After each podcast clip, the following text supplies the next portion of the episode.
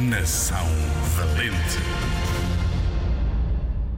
Olá! Hoje vamos falar de uma valente menina portuguesa.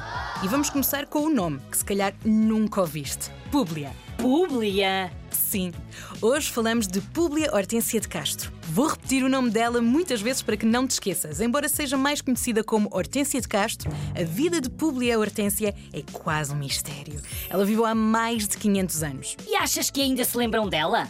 Claro que sim. Nasceu em Vila Viçosa, no Alentejo, em 1548. Era muito, muito, muito inteligente. Antes dos seis anos, já sabia escrever em mais do que uma língua, português e latim, e fez a escola mais depressa do que um foguete.